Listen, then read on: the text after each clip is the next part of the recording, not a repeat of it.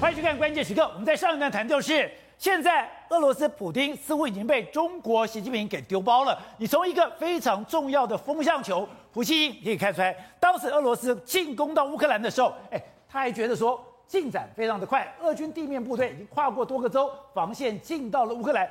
但是后来发现，哎，好像他的正规军没有想象那么强。但是关键在三月二十四号下午五点二十四十二分，他的标的居然怎么样？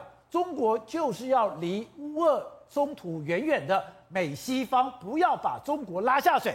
那为什么在这个时间突然做这么大的转变？导播看，这个时刻又发生了一个非常怪异的现象，就是一架班机从重庆起飞，本来要飞到俄罗斯，就导播我们看，它居然就在这个地方一直在转圈圈，一直在转圈圈，一直在转圈圈。转圈圈干嘛？它八个小时之后又飞回了重庆，然后告诉全世界说：“哦，它机械故障。”机械故障的飞机可以在空中盘旋那么久吗？现在传出来说，原来这个班机里面有很多军工产品。原来这些是叫什么？我是要去送到俄罗斯，我要去资助普丁，让他有一些后勤资源所使用的。但是当拜登打电话给习近平提出警告，就是三月二十四号、三月二十五号，他不敢再飞了。当没有中国这样子的外援之后，你就发现现在。俄罗斯真的弹尽援绝了吗？现在已经从北方、从南方，我要慢慢撤。我现在只能固守我的乌东，也就是现在对于普丁来讲，找个下台阶，找个和谈最后的条件，似乎只是时间的问题。好，在这一段里面，资深媒体人王瑞德也加入讨论。瑞德，你好，大家好。走，是这个飞机的航向图太耐人寻味了。没错，三月二十四号。拜登打给习近平，去对他说：“我没有要警告他，但是要跟他讲，如果你资助中国，你要付出极严重的代价。”结果一架班机从重庆起飞，在空中盘旋了八个小时，又飞回重庆。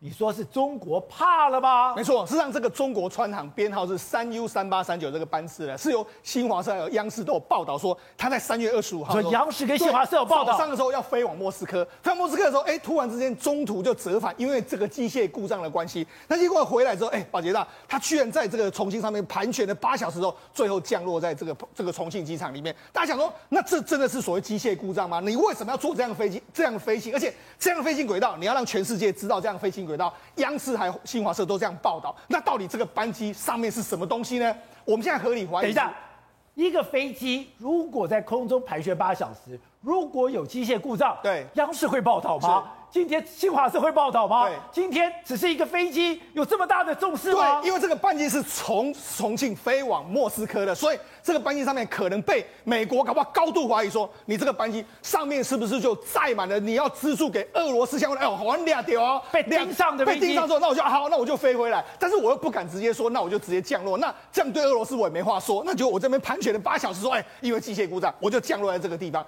所以你从这个动作你可以看得出来，三月二十四号之前前一天呢、啊，前一天的时候。胡锡进才做了一个转向的动作，说我们不能够被拖下水。三月二十号就出现这样的转折，那为什么？因为我们啊，拜登有跟习近平说嘛，你千万不要让我抓你，我没有威胁你，但是他习近平知道说你资助俄罗斯的后果是什么。美国既然盯上的时候，那我只好让他就原地就给他折返了到重庆来了。所以原来中国真的有偷偷的资助俄罗斯，原来重庆已经飞了很多的班机。是刚刚讲的这个是好几好几好几班了。是原来之前。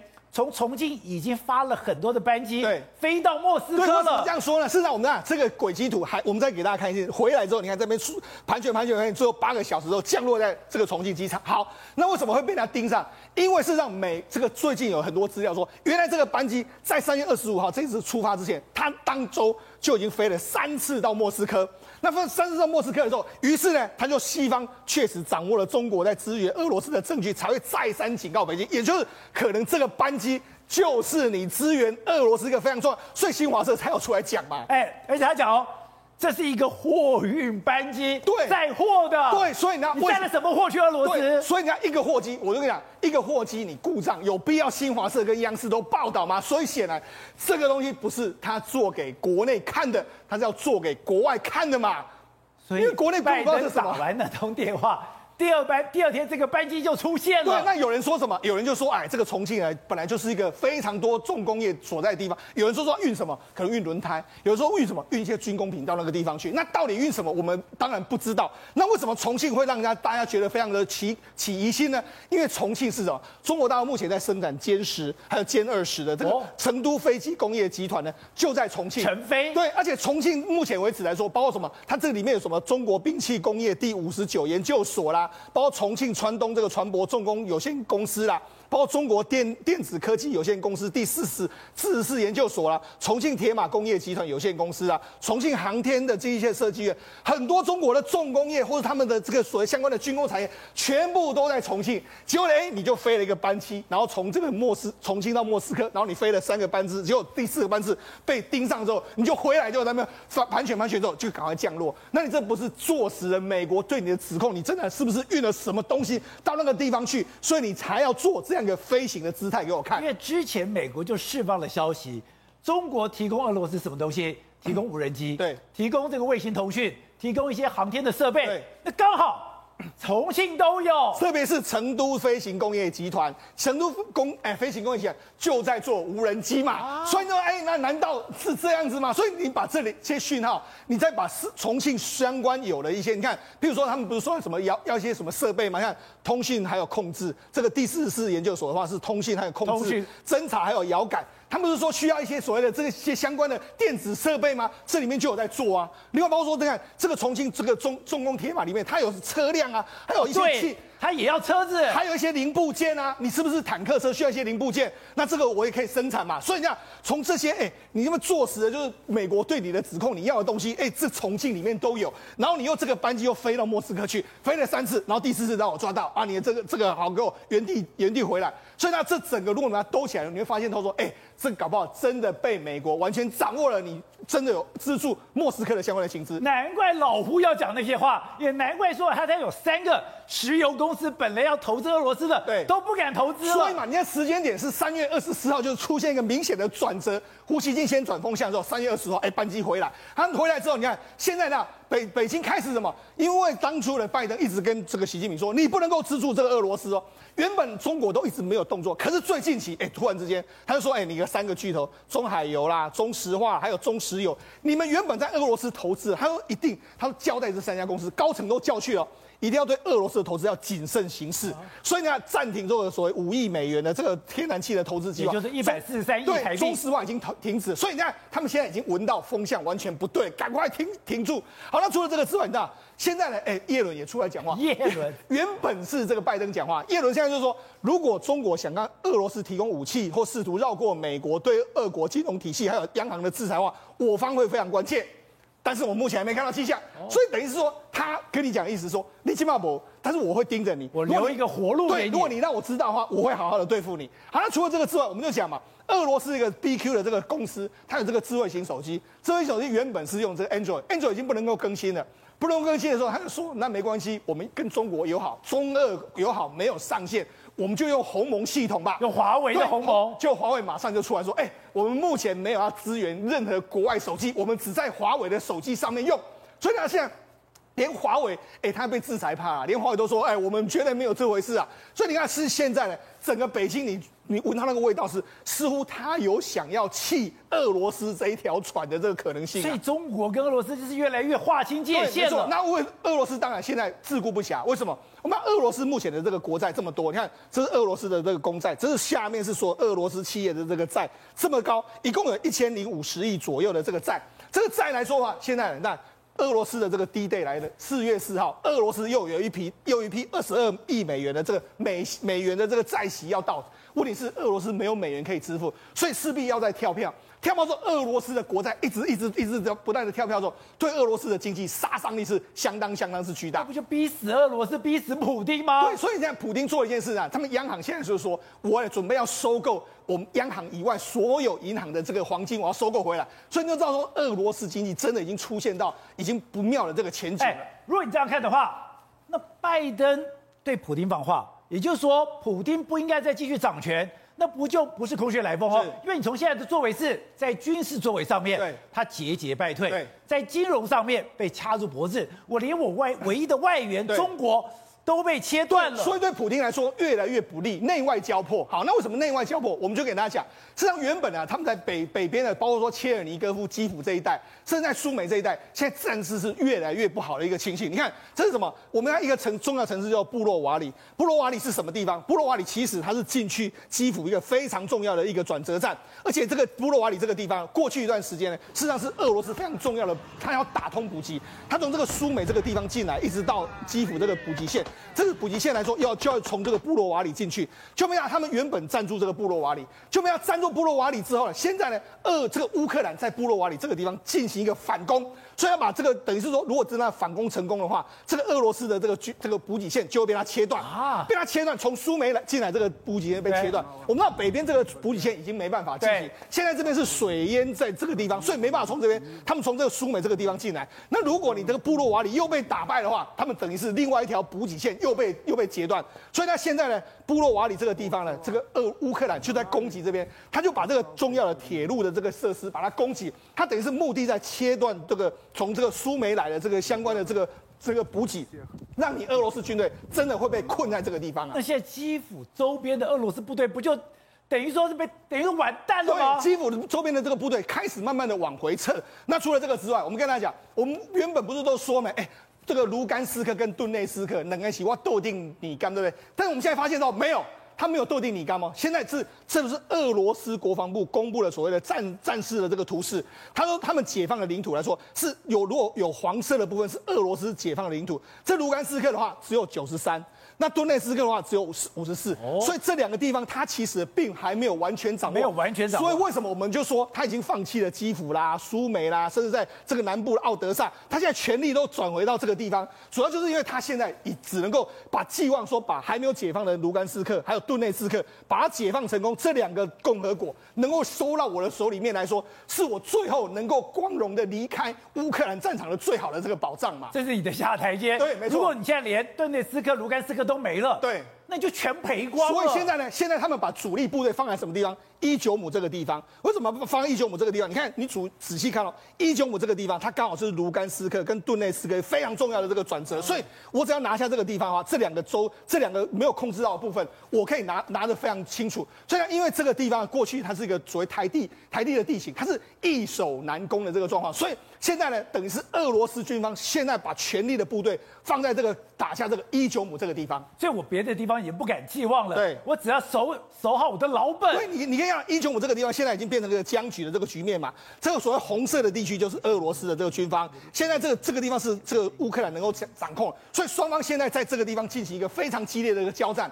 激烈交战是交战在什么程度？你看一九五，你看目前的市中心来说，已经开始出现俄罗斯不断的炮轰进去。你看这里面出现一个非常大的这个坑，哦、这个坑就是飞弹坑，已经打到这个地方。然后学校了，它等于是类似用这个马利波的这个攻防战，在开始在打这个地方，一直不断的攻击，不断的攻击，甚至一样，这个一九五的俄罗斯空空。空袭这个伊久姆，你看整个炸弹下去就嘣，哇，一直不断的炸，你看炸到这样，伊久姆现在就是下一个这个马利波这样的一个情形。可是你不要打到你伊久姆也拿不下来，伊久姆拿不下来，你的卢甘斯克、顿内斯克最后也没有。对，那你不就赔了夫人又折兵了？他现在只能够把所有的精力都放在这个地方。所以你看伊久姆外援呢来说，外面来说，你可以有非常多的俄罗斯的坦克开始往这边移动，他等于是说把新的这个部队开始往这边布局过来。所以你看现在整个整个包括说，你看因为这个地方还有一个叫。北顿涅兹河的这个地方被炸断之后，俄罗斯马上再叫起架起来，所以整个目前的伊久姆的保卫战是变成是一个非常重要，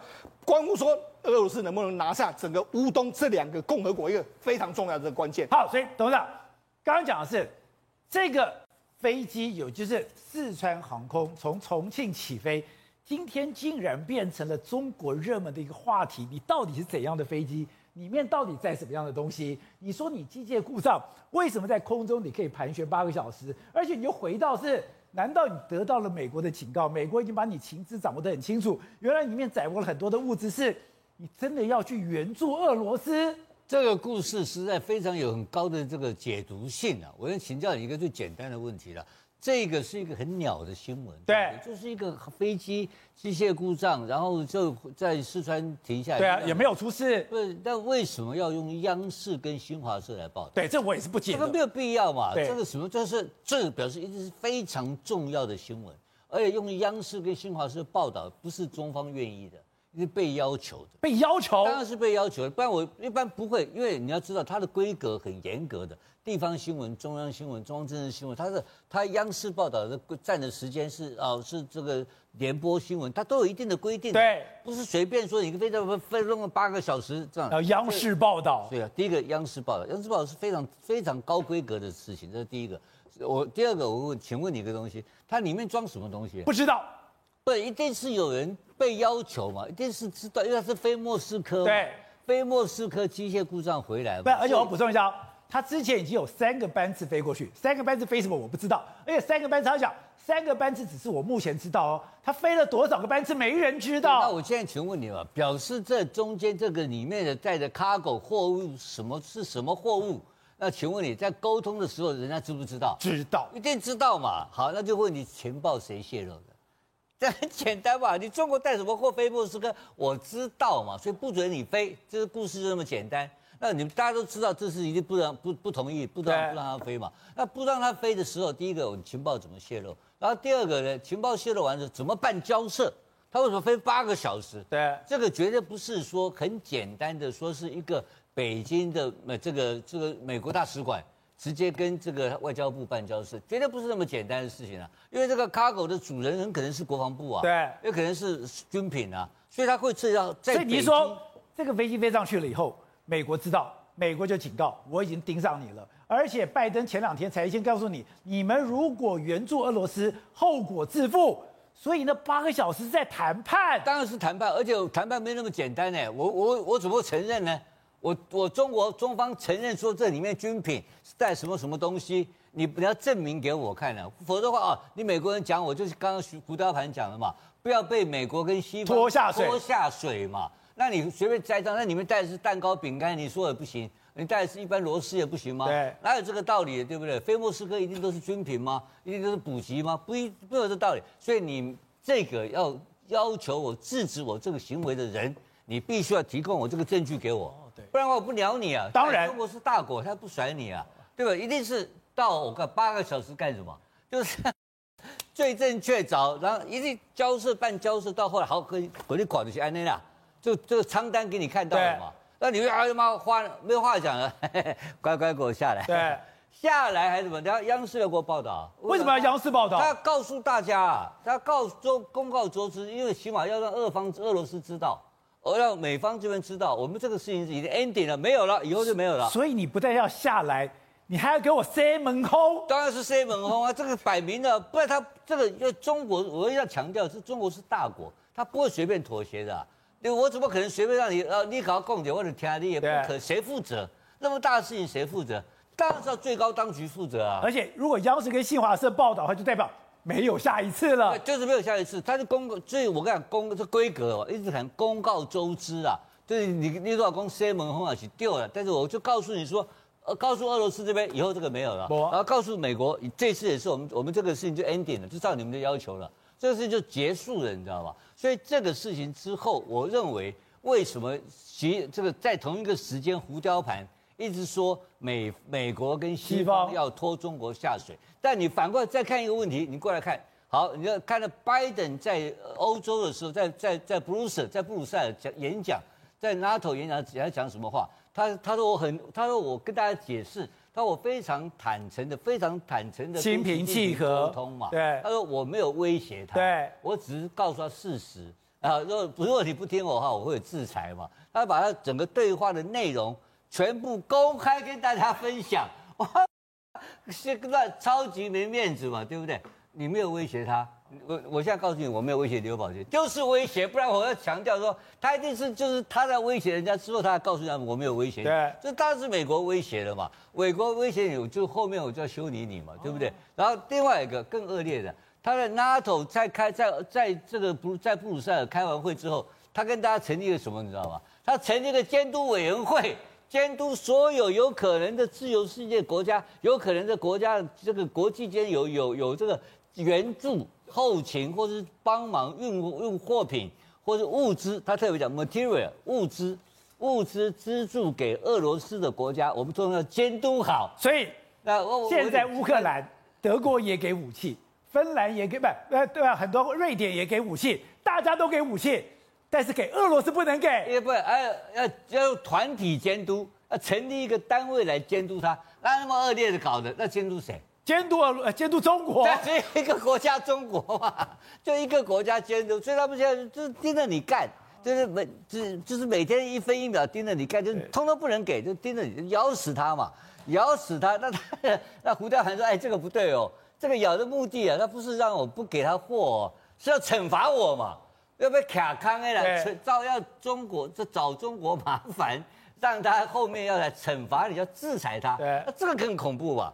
这个所以为什么乌克兰的总理现在总统说，总统府说已经跟习近平在联络，对，希望习近平跟德泽伦斯基两个能够通电话、视讯会议来参加这个和平的谈判，来中间做公亲。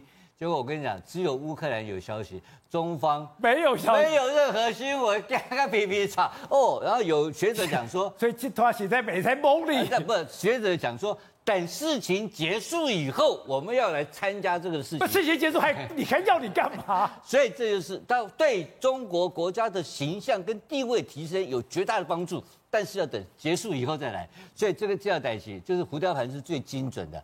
他们要扣拖中国下水，这是最可怕的。好，好，所以正好刚才讲的，现在所有的情势对普京非常的不利。可你知道，一个人被逼到墙角的时候，他怎么办？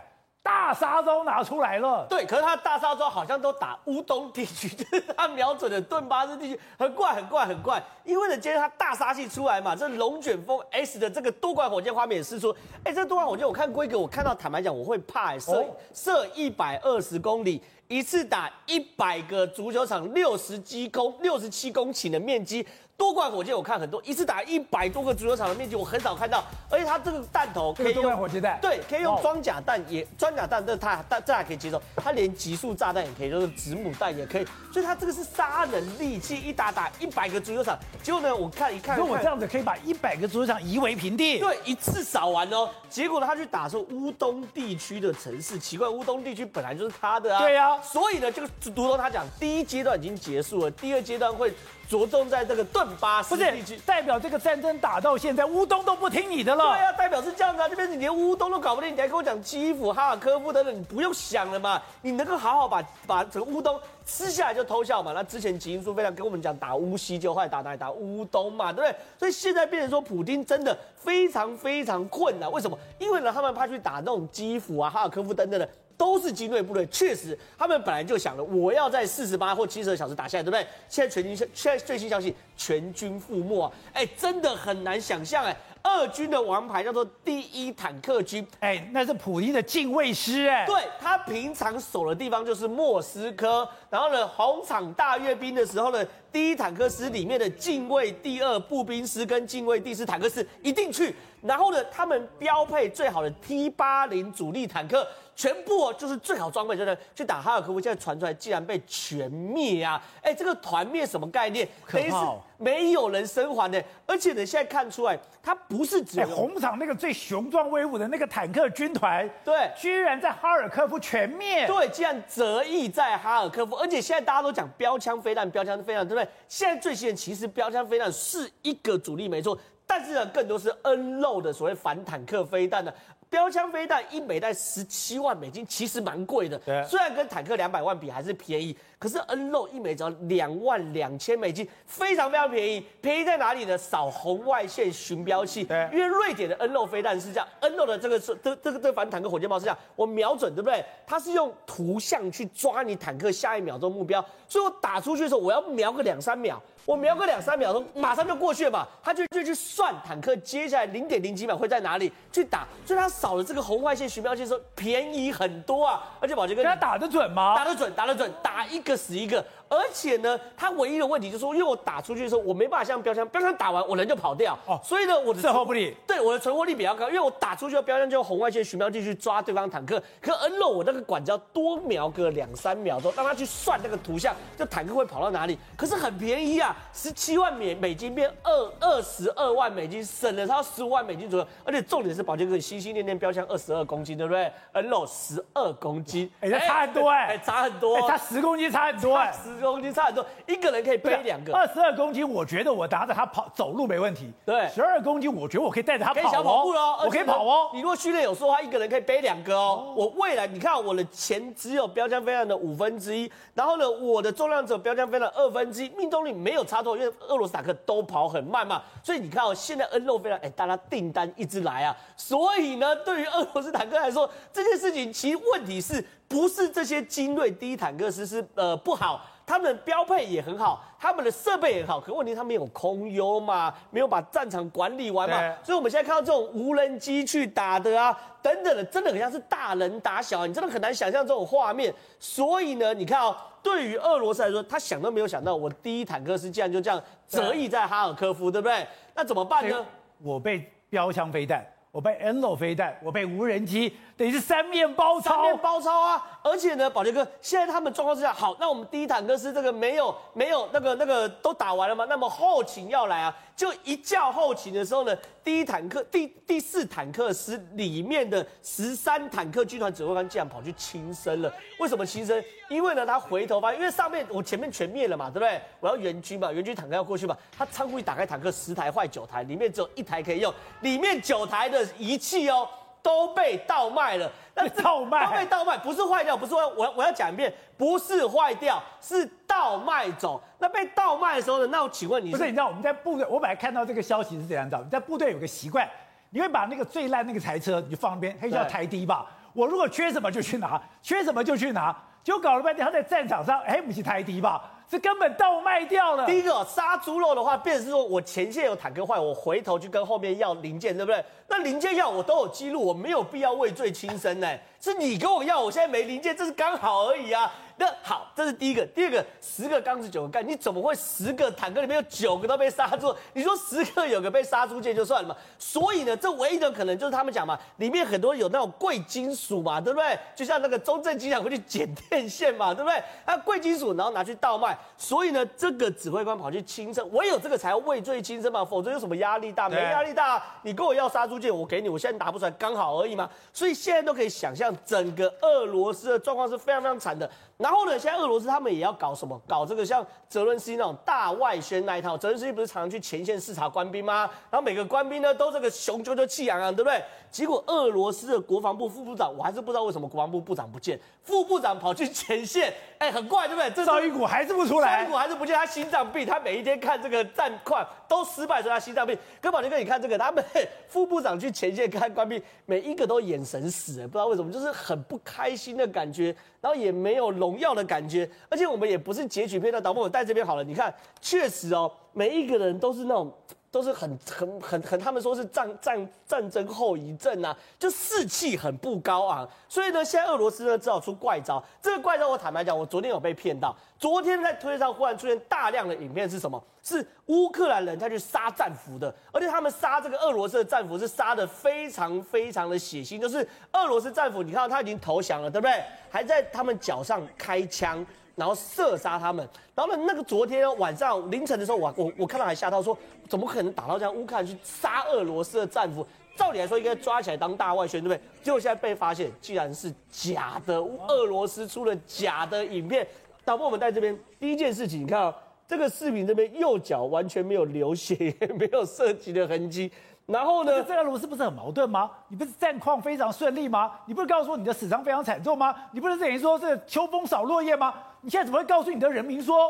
我有很多战俘被虐待了。这有两个功用，一个是跟外国势力讲说乌克兰是这个国家也是很残暴，我有看到他们写说这种国家挺得下去吗？另外是要激起国内的这个同仇敌忾，对不对？就马上被发现，你看第一个根本没血迹，有的有血，有的没血迹。然后第二件事情是他们正常哦，战俘身上会有个战俘的刺绣，也没有，但这也不是重点，重点是散播人已经抓到了啦，是这个所谓的呃亚亚塞拜兰的人。住在俄罗斯的网军，所以这个东西也被抓到嘛。所以对乌克兰来说，这场战争是越打士气越高，然后俄罗斯是越打士气越低。好，廷辉，啊，现在等级被这样修说啊。现在普丁真的有弹尽援绝啊。第一个，你在战场上面，你的死伤人数越来越高。像一个基本的统计哦，你有五分之一，就是百分之二十的战力已经被消耗掉了。还有你的伤亡越来越严重，加上现在春天整个大雨，地上会越来越泥泞，你的坦克大军。越来越难往前推进，你已经弹尽了，援绝又是。哎，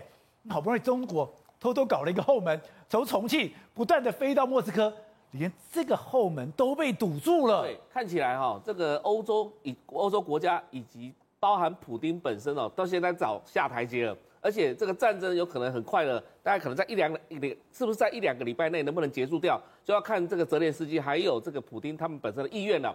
为什么这么讲了？哈，这个战争开始有要准备收尾了。对，你刚刚所有的这个布局来讲，从这个乌克兰的北部还有乌克兰南方开始在往乌克兰东部集结的时候，这本来就是普丁一开始战争的时候所要求的地方。也就是说，他的只要乌东而已。对，那他打基辅的目的是要谈判用的，是要成立傀儡政府来谈判用的。结果后来事不成，事不成的时候就要退到这个乌东来。那这时候呢，他已经讲过。我觉得最矛盾是这样，普丁一开始讲说我们要承认乌东两个自治区，大家也没话讲，全世界还黑丁到一代，黑丁一代，是你打到基辅才把全世界给搞毛了，就搞了半天，你基辅也没达到，你又回到你的乌东。你不是赔了夫人又折兵吗？但是他讲他讲一句话很有趣啊，就是说阶段性的目标已经达成了。哎，这个就是给自己找台阶下嘛，因为独裁政权都是这样子，如果他达不到目标的时候，他随时都可以转转移那个战略目标。然后接下来这件事情就是泽连斯基，他也跳出来讲说，哎，我们是考虑一下你们强国之间来确保我乌克兰的中立化，或者是所谓的这个所谓的非军事化的概念。所以这什么什么概念呢？就是说泽连斯基也想要赶快把这场战争结束掉，不然的话，太多乌克兰的平民百姓。死在这场战争，对，对他来讲的话，其实也是不利的。未来的重建才是重要的工程。那你今天要换掉普京，你也是必须要在俄罗斯的民众同意之下去换掉普京啊。那你如果今天要政变的话，搞出一个新政权，对美国来讲，你不是要求说这个马上举行全国大选，要这个新政府是不是能够被支持，这时候才能够支持。所以你看到一件事情哦，非常微妙的，就是说拜登他这一场演这个戏其实非常好。他在这个边摸摸这个难民啊，然后看看小孩子啊，跟他的那空降师讲讲话啊，这些东西这些桥段其实都安排好了，而这个东西是有助于他在内部的选举，他在其中选举。但是今天就这一场这句话，就搞坏了整个北欧的北约国家的这样的一个团结。所以接下来讲的话，其实美国他也是试图在帮拜登在这个擦擦拭抹粉啦，就希望说这些事情能够平息下来。但是至少我可以确定一件事情。这一件事情让普丁捡到枪，而接下来呢，普丁可能趁这个机会呢，跟泽连斯基之间去谈好一些事情，让这一场战争赶快结束掉。好，所以多好，普丁起码起来起，起波多腿波波波波啊吗？事实上，没有人能够猜测哈，因为嗯，你、呃、我们可以看得出来，普丁现在的状况是左右为难。但是有一件事情很很确定的，就是说，因为拜登总统的这一席话，可以让他。在国在俄罗斯内部，就像刚才廷辉所讲的，获得什么支持的正当性？嗯，俄罗斯的总统哪里是你美国总统可以决定的？你要我们要知还是要理解一件事情，就是俄俄罗斯民族其实对于他在他在过去那三十年里面有一段衰落的过程当中，事实上是我非常耻辱的。现在你本来是三面包抄，全面要通吃乌克兰，结果你现在把三面的部队只有守乌东。难道你连乌东都不保了吗？而且你现在是拿你的大烧洲武器、龙卷风的这个火箭弹，哎，去打乌东，你不要最后你连乌东都没有了。现在问题，如果连乌东都没有的话，那在谈判桌上，那普丁还还能跟泽连斯基、跟欧盟、跟美国谈什么？所以这，所以他现在是有一个筹码去谈，就是我们这么讲，因为这段时间，那有一句话大家一定很熟悉。你在战场上拿不到的，你在谈判桌上你也拿不到。战场上你能够拿到什么？就是亚速海到到黑海这一块。对，这一块就是乌乌克兰南部跟东东南角嘛。这块是你现在可以拿到的。可是有一个疑问，马利坡就靠在海边的，打不下来。如果我控制了这一块海域，我如如果我控制了这一个路上的走廊，为什么拿马利坡拿不下来？对，我为什么要在马利坡牺牲那么多？不合道理，所以在这个时候来讲哈，对呃普丁来讲，他这个时候必须要调整他的做法。我们也看到他调整了，就是吧，收缩兵力。你看到他收缩兵力，然后呢，第五轮在土耳其，接下来就要看说，那收缩兵力是不是代表普丁愿意让？